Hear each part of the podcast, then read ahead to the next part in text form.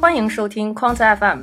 Quant FM 是一款关于量化投资的播客节目。在这个平台上，我们将为广大有志于从事量化投资相关工作和研究的朋友提供深入浅出、直击痛点、框架完整的专栏节目。我们会每期邀请量化投资领域的朋友来分享，可以是他们的学习经验，可以是金融领域的普及知识，也可以是跨学科所需的背景知识。除此之外，我们将在这个过程中给大家推送一些相关的资源、书籍和评论。Hello，大家好，欢迎来到 Quant FM。今天是我们第三期的节目。从这期开始呢，我们先跟大家一起分享一下量化投资这个过程中的一些历史故事，还有一一些非常著名的呃经典的理论模型。啊，今天这个呃，要要从整个量化投资的呃最开始说起了，所以今天主要的内容呢，就是呃均值方差模型，很非常著名的 CAPM 模型。嗯，所以呢，你看开始是我开始给大家介绍了，所以今天的主讲人肯定就是 Alfred 了。Hello，Alfred。Hello，大家好，我我是 Alfred。嗯，对。呃，然后呃，咱们就。呃，不不说别的了，就直接进入主题吧。嗯，OK，嗯，所以说，呃，在这个呃，你说金融也出现了几百年了，然后为什么在大概在那个呃时间点，大概就是一九五二年左右的时候，呃，开始就是有这种量化的模型开始出现了呢？它为什么就就是在那个时间点，或者说在那么一个历史阶段就出现了这样的啊一个方向呢？这个这个原因，这个。这这也太大了，是吗？没关系，我来说，我来说。呃，是这样的，其实，呃，你刚才也说到，其实金融那个包括有交易啊，啊，其实有几百年的历史了。其实从郁金香啊，或者从股票啊，东印度公司那个时候还有股票的交易。呃，但实际上，呃，呃，为什么是一九五二年？其实这个比较难回答啊。但我说一下，就是，呃，其实从在那之前，因为金融学其实从包括六七十年代，其实都是一个比较边缘的学科。嗯它就是经济学里面非常一个小小的分支，就是做研究经济学的，它是不耻于以后去搞金融的，啊，然后，对，我我觉得就是刚上大学那时候，就是可能父辈那个老的观点也都是说经济学要优于金融学嘛，就就总觉得金融是一帮在搞投机的那个投机分子这种感觉。所以说，所以说是这样的，就是呃，我们可能从今天开始讲，我觉得讲个大概几天，你就能看到，实际上，金融。这个学科从一开始架构到它发展成为一个比较火热热门的东西，实际上有很多是一些怎么说叫边缘人物，或者是这个学科之外的人进来去把它建建设起来了。嗯，我们今天要说的这个均值方差分析模均值方差模型呢，其实它就是一个数学的毕业生，然后在后来转到经济学里面，结合自己的背景，对，所以这我们可能大家如果比较熟悉的，可能就知道，就说的是马可维奇先生。对，那。看来这个从数学转金融是有这个历史传统的，对吧？是，也就是说，其实从最早的搞这个风险和收益研究的，就是从数学转过来的。嗯，对，嗯，那我们就今天就开始。其实我觉得，呃，讲这个均值方差模型之前，我们可以先说一下风险和收益。对对，为什么说风险和收益呢？因为，呃，我们刚才说到了马可维奇先生，就是在他之前呢。其实对，尤其是对，其实收益大家都还好，就对，无非是收益率嘛，就是你挣了多少，然后再减去你的成本嘛，你肯定就非常非常直观就能就能算出来的。嗯，对，这是财务里面的概念，对对，就是收益率的一个比率分析，财务就很早就有了。但是对风险的度量，其实我们可以就比如说大名鼎鼎的格雷厄姆，他是怎么去度量风险的呢？安全边际。啊，他用安全边际这个词去搞去表，哎，这个你这个投资的安全边际，或者你买这个标的物或者买这个股票的安全边际大与小，他用安全边际去去度量这个风险。那那当然还有一些。那安全边际是个是个是是个什么样的概念呢？举举个例子吗？安全边际呢，其实是就是怎么简单简单，我举个简单比较直白的例子吧，其实就是你买的价格的高低啊，你买的价格低，相对于这个价值，你的价格。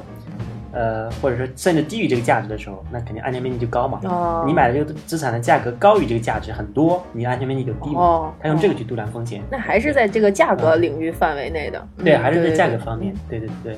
那我们今天说的这个均值方差模型呢，是马可维奇先生的一个创建。对。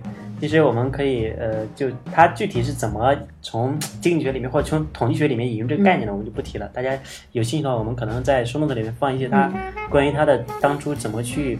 呃接触到这个，包括如何选择这个领域，包括你怎么去，就是他当初去做这方面的研究的一些历史背景嘛，大家可以去看一下。然后我们其实今天我们可以举个例子说风险和收益的问题。对对对，呃，举一个大家可能都会遇到的例子，比如说我们现在如果要换工作的话，啊，你可能拿到三个 offer，你怎么去？而且这三个 offer 呢，都是钱多活少的家境，而且工资都一样。你你这个梦做的太好了。对，好。那我们怎么去选这三三个 offer 呢？对，其实它因为我们每个决策都是有风险的嘛。嗯。啊，那我们再假设，可能它不仅告诉你了这个工资都一样，而且分别告诉了你这个。我们假设 offer A B C A B C，它告诉你未来三年或者 A 未来两年给你涨工资的幅度。嗯，比如就是说，比如说 A 告诉你，呃，你这个有一个，比如说百分之十到百分之十五的这个涨跌幅，是是这么个意思是吧？然后但是 B 和 C 就是也也也有这样的承诺吗？还是没有？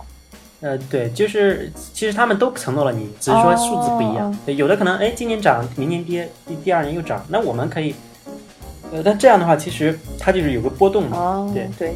那我们怎么去度量这个这个这个风险呢？对，其实我们可以刚才说的这个，比如说预期收益都是都预期的每年涨幅都是每年百分之十或百分之十五，但有的可能波动更大，比如说它第一年给你涨了百分之二十，第二年又跌回来，跌回来了，对，对对对。那这个我们可以就就我们其实大家初中都学过方差嘛，对，可以用方差去去度量它这个波动，那波动可能就是风险，嗯。其实，对，实际上其实就是，嗯，就是呃，在咱们讨论这个事情的时候，我也就想，因为就是学呃学统计的时候，就是方差跟呃均值这两个是这个分布的最重要的两个特性嘛。然后，因为就是当时学方差的时候，其实也是在说的这个东西，它是这个你这个就是相当于你这个分布的一个。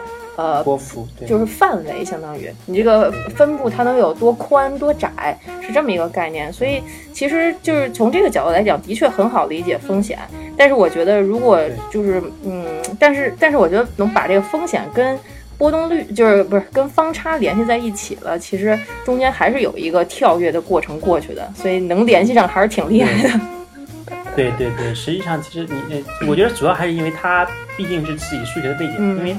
据他分享，他其实当时他选了这个 stock market 的这个领域去做了研究，这选题一直在也是非常摇摆。对他具体怎么研究，包括拿了拿了数据之后，到底怎么去研究？因为他的兴趣是做投资组合相关的研究，但具体怎么去研究，其实我们可以再补一句，就是他其实是一次偶然当中在看统计学的书的时候，翻看到了 variance variance。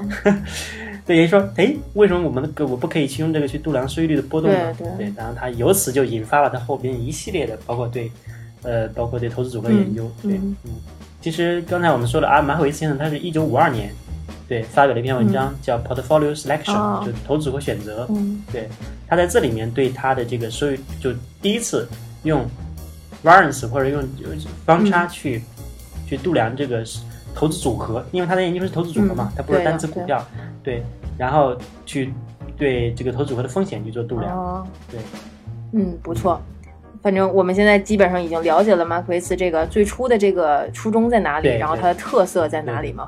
然后那就是就是因为毕竟它作为一个模型的话，它肯定需要有一些呃，就是模型的基本假设。那在这个马可维茨的这个就是均值方差模型里面的假设是什么样的呢？对，是这样的。其实大家做过科研的话，肯定都知道。哎，我如果想，因为现实世界非常复杂嘛，对，你不可能想要自己的研究或者想让自己的 paper 出的快一点，那我可能就需要做一些基本的假设。那马可不不不，你说的这个不太对，也不是为了 paper 出的快一点，是因为从科学方法论，就是波普尔那套来讲的话，就是科学的最最重要的一个定义，它是可证伪性的。就是说，如果你这一个理论出来的话，就在所有情况下都适用的话，那它是不可证伪的。它不是，它是不可证伪。的话，它就它就不是一个科学，对对对，从从这个波普尔那一套来的，所以所以说必须是要可证伪的，所以它就一定要有一些前提假设，在什么样的情况下是成立的，在什么样的情况下它就可能是不成立的，对，所以所以就是在在那马克维茨的这个理论在什么样的情况下是成立的呢？对他的其实假设，我们可以从两方面就是其实他对假设，比如说我们做投资组合选择的时候，他对投资者和市场分别做了假设。那投资者什么假设呢？嗯，呃，第一呢，他他就假定投资者是风险厌恶。嗯，风险厌恶。然后呢，第二个对风险厌恶，我们待会儿可以讲一下风险厌恶什么东西。然后第二个呢，它是只考虑均值和方差，它不考虑这个分布的其他特征了，因为统计我们做做统计的话，肯定有其他的统计指标嘛。然后还有一个就是，呃，对投资投资者来说，所有资产的收益率和方差，还有斜方差都是一致的，因为只有这些知道的时候，你可以你才可以去，你如果不知道斜方差的话，你没法算这个组合的方差。对对对。对，这是对投资者的一些假设。然后呢，对市场的话，就是市场没有交易成本，对，这是它的一些基本假设。一般都是先假设就是没有交易成本嘛，为了简化模型。对对对对，是的，是的。嗯，那这个这就是它的假设。然后风险厌恶，对对对对，咱说一下风险厌恶。对，说一下风险厌恶。对，其实这个可以举例子，就是比如说大家经常举的例子就跳楼嘛。对，比如说，比如说，有人愿意给我。一万人民币，我可能愿意从二楼跳下去，对。但是怎么就风险厌恶呢？就是说，如果另一个人给我一千，我可能就不跳了。这什么意思啊？就是在因为我这从二楼跳下去有个风险的判定嘛，对。然后，呃，在给定风险的情况下，我肯定选这个收益最高的，对，一万。对，这是这这这是一一个方面。另一方面呢，就是假设都给我一万的话，我可能我如果。一个要求我从三楼跳，一个从二楼跳，我肯定选从二楼。对，就我可能会选一个收益最高、风险最小的。对，这是风险厌恶的特特点。对对对。嗯，那就是基于这个假设，那我们后来就是通过它这个呃模型之后得出了哪些呃成果呢？然后就可以我们继续往下可以介绍一下。可以可以，对，实际上其实马可先生做了一些通过这些，他他是从。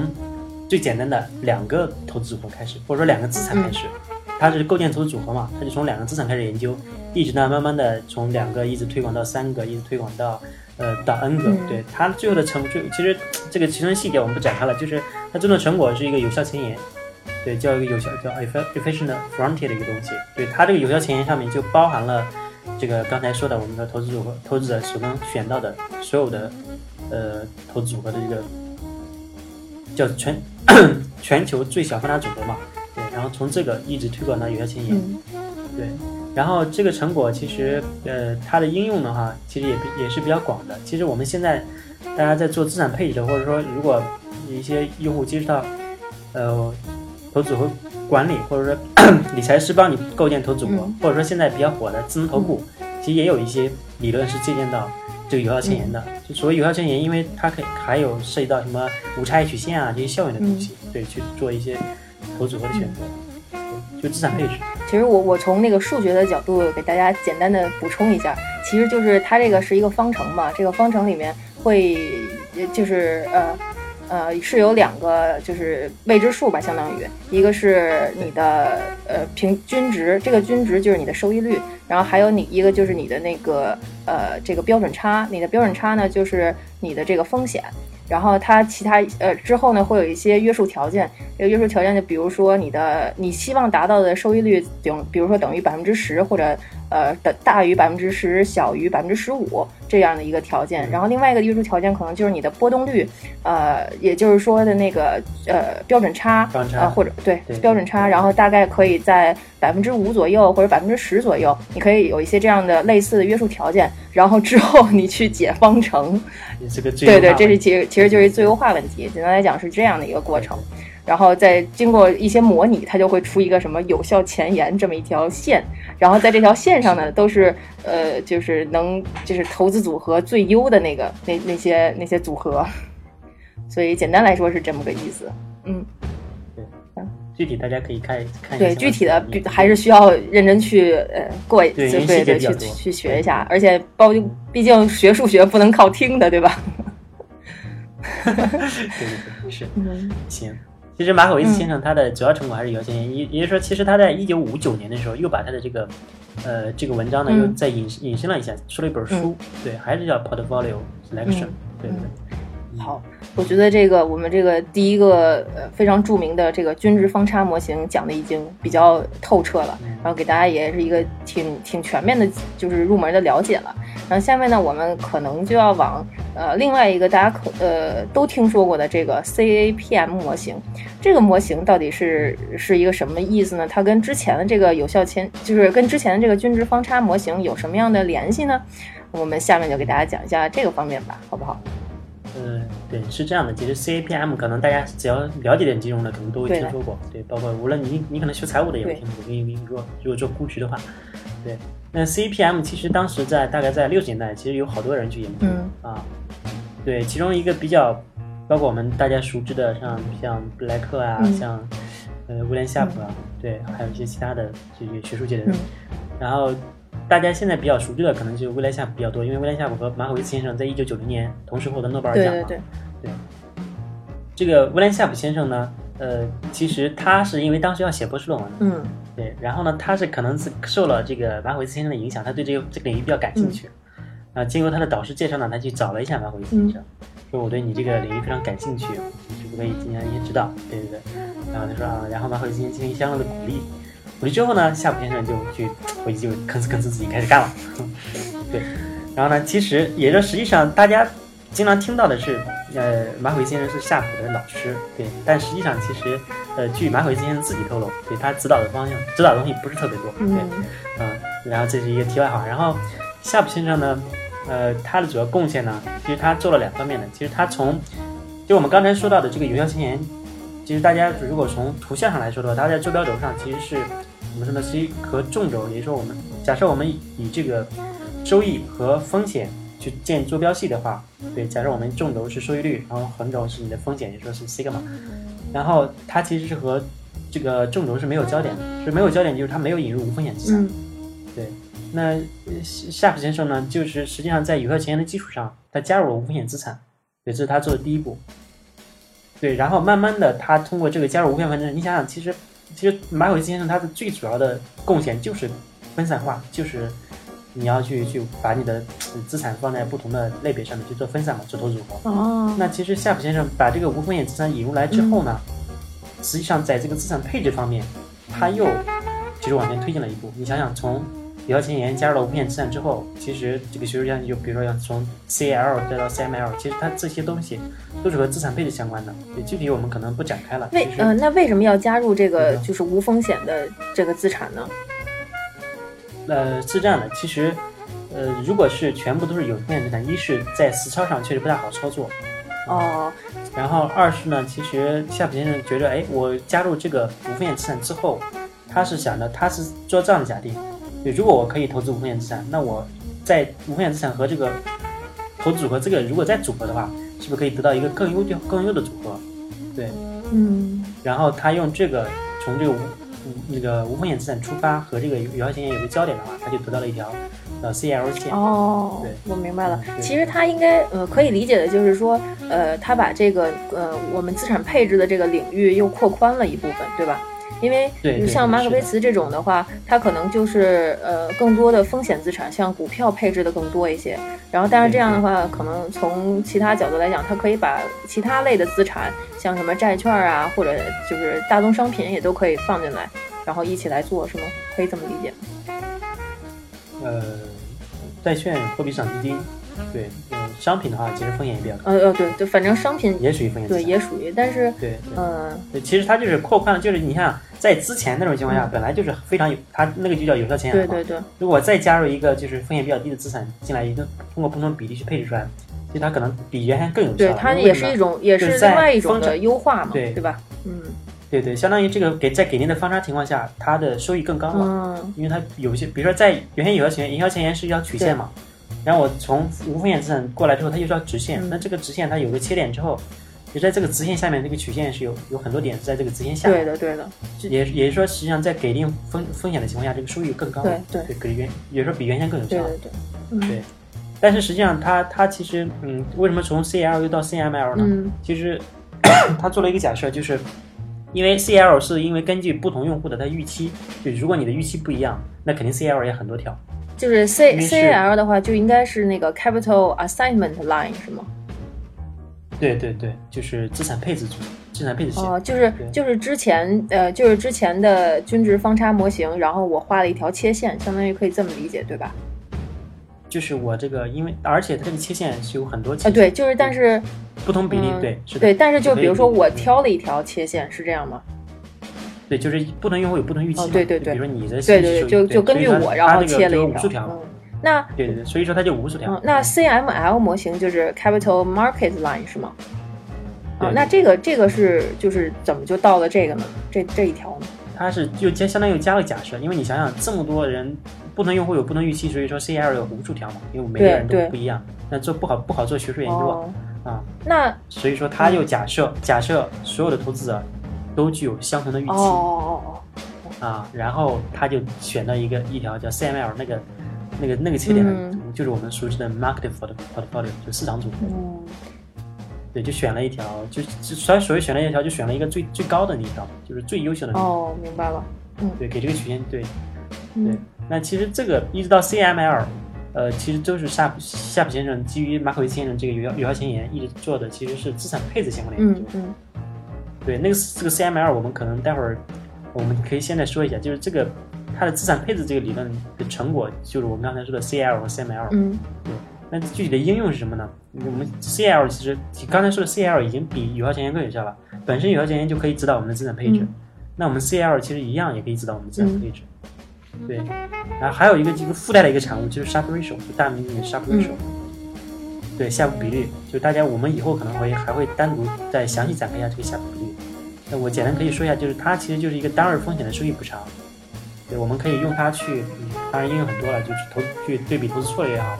对比你的投资组合的选择也好，对它的你的这个 Sharpe Ratio 越大，可能就是我们刚才说的这个 CL 或者 CML 的几率更高，对它更有效。嗯，对，看来这一个理论还是挺丰富的，然后这样一下说出了好几个不同的线啊，然后组合呀什么的，反正还需要还是需要课后消化一下。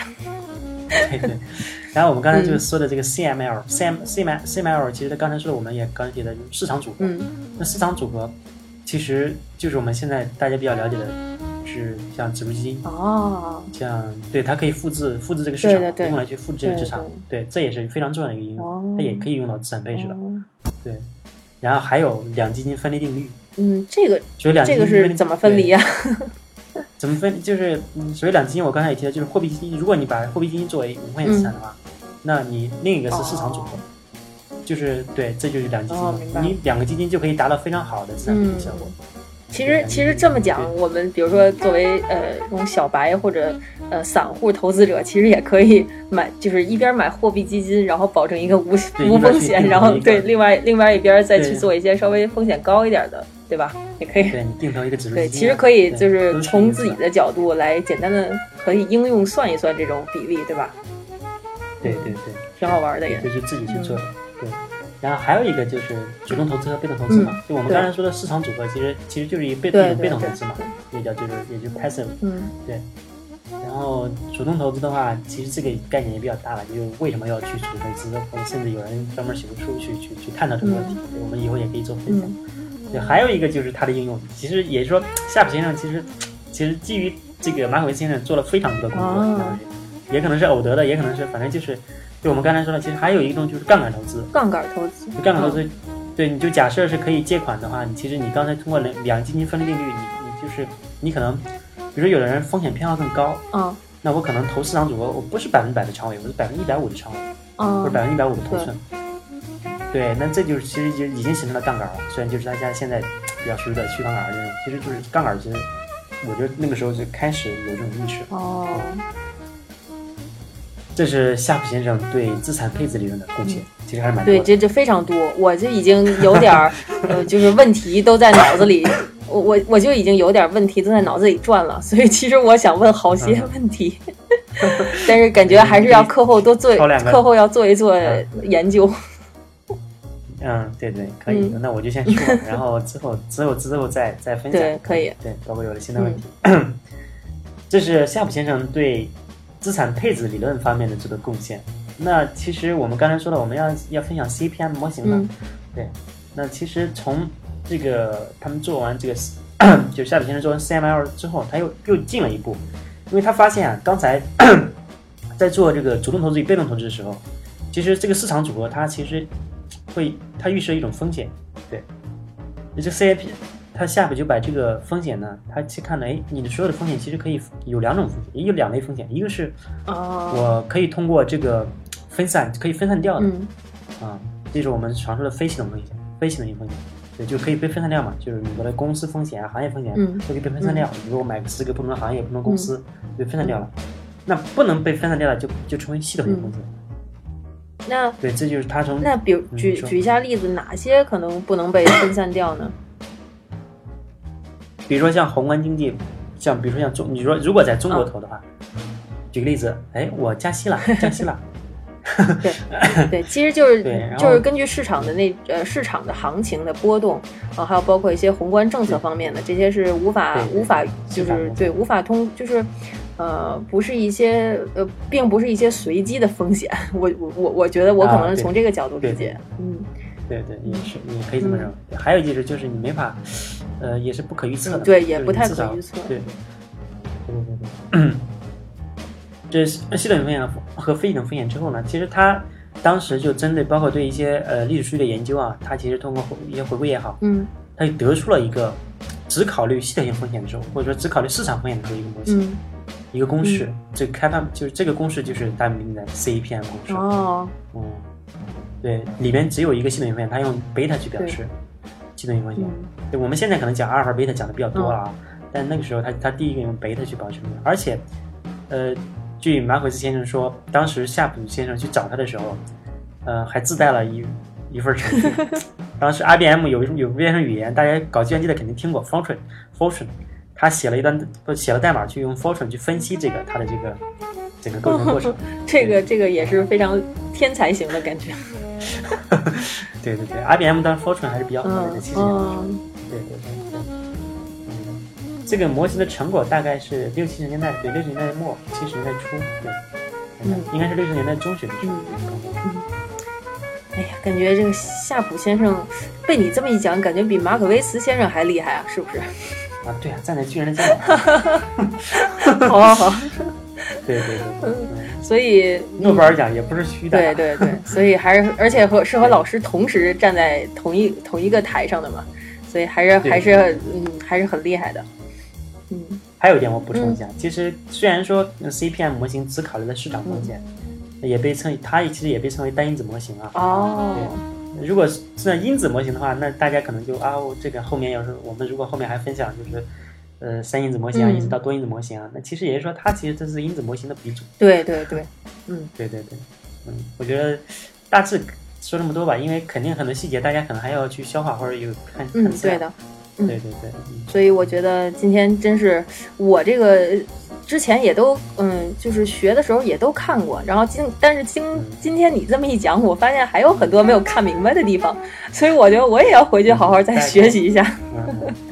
所以如果大家有什么相关的问题，也可以发邮件给我们，然后我们可以就组专门组织一期答疑，我们可以再认真的把很多细节再讲一讲，也可以。嗯，对的对的。好，那非常感谢阿 Fred 的分享，那我们这一期节目就到这里，嗯，大家再见。嗯，再见。